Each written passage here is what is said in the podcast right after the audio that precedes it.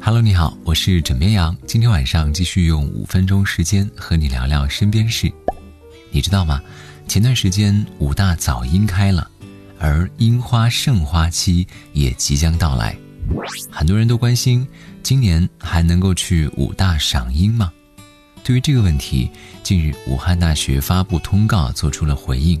为了满足师生、员工、校友以及社会公众赏樱的需求。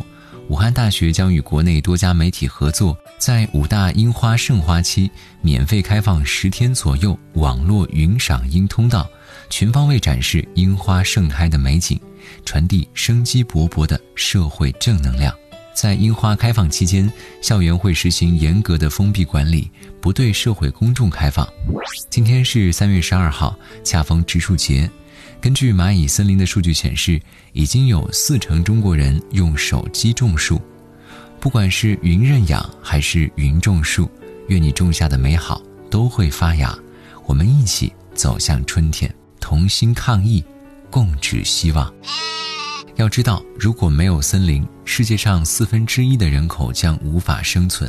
然而，最近来自美国、英国、以色列等国的研究团队发表在《科学报告》的研究指出，珊瑚表现出了与约六千六百万年前的生物大灭绝事件发生时一样的特征，包括更高频率的深水栖居、独居、抗白化等。这表明珊瑚正在为一场重大灭绝事件做准备。研究人员指出，包括人类、灵长类动物。或也将会面临同样的威胁。说完珊瑚，再聊一聊小鹿。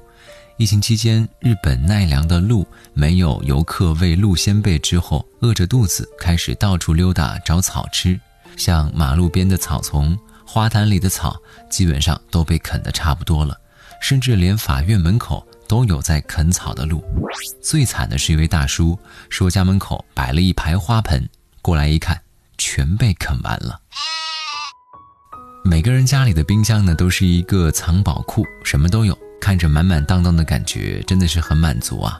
但是如果不做好保存措施，你的藏宝库可能就会变成细菌库了。近日，国外的生活科学研究所的实验表明，冰箱中被细菌污染最严重的部位是果蔬盒，脏乱果蔬盒的细菌数是干净果蔬盒的一百到一千倍。很多人用抹布沾清水擦果蔬盒，以为只要没有残渣就可以了。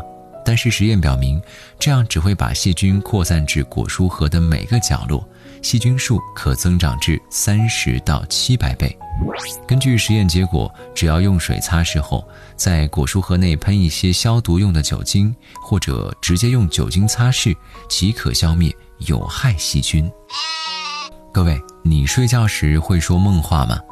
近日，法国索邦大学睡眠障碍研究中心的研究显示，大多数的梦话不仅是负面的，还涉及大量的辱骂词汇。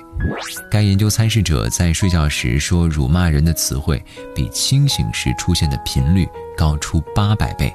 尽管学界对说梦话的原因还不太清楚，但是不少理论认为，睡眠做梦是大脑处理压力威胁的一种方式。那么你都听过什么奇怪的梦话呢？或者说今晚可以做一个测试，把手机录音软件打开，明早起来听一听，或许会发现另一个自己。好了，时间不早了，早点休息吧，跟你说晚安，好梦。